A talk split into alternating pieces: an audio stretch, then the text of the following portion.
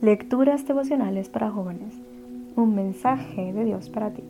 Cortesía del Departamento de Comunicaciones de la Iglesia Adventista del Séptimo de Gascue, en Santo Domingo, capital de la República Dominicana, en la voz de Jacqueline Enríquez. Hoy, 8 de febrero. A menos que olvidemos. El Señor y Dios de ustedes los ha bendecido en todo lo que han hecho. Durante estos 40 años ha estado con ustedes y los ha cuidado en su marcha por este inmenso desierto sin que nada les haya faltado. Deuteronomio capítulo 2 versículo 7. En el libro de Deuteronomio, Moisés les recuerda a los israelitas la providencia divina que experimentaron durante su largo peregrinaje rumbo a la tierra prometida. Hoy deseo transmitirte la misma seguridad que Moisés le transmitió al pueblo. Dios siempre ha estado con nosotros, por eso no tenemos nada que temer al futuro. En el 2014, el Foro Económico Mundial estableció los 10 desafíos que el mundo actual enfrenta. El informe inicia diciendo, estamos en una encrucijada crítica, un periodo de decisión que dictará la salud y viabilidad de nuestra civilización en las próximas décadas. Estos son los desafíos.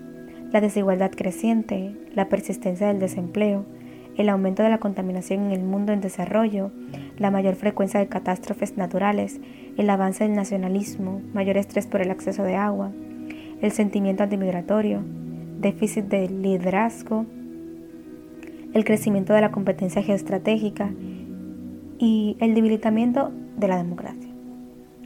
El panorama se hace más oscuro cuando consideramos el alcance global de las redes terroristas.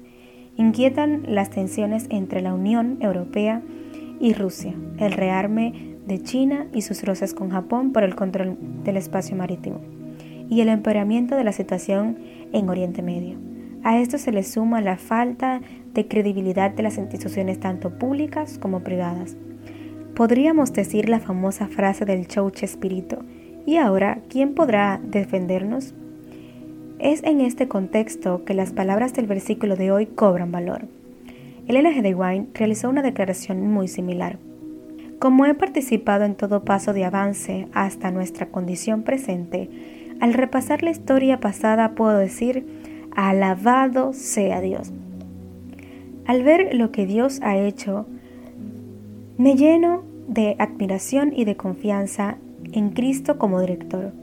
No tenemos nada que temer del futuro, a menos que olvidemos la manera en la que el Señor nos ha conducido y lo que nos ha enseñado en nuestra historia pasada. Eventos de los últimos días, página 64. Un famoso dicho dice que recordar es vivir. Hoy Dios desea invitarte a recordar, a recordar que Él ha estado contigo, que te ha cuidado, protegido y defendido siempre. Si es así, ¿no es lógico suponer que lo hará también en el futuro?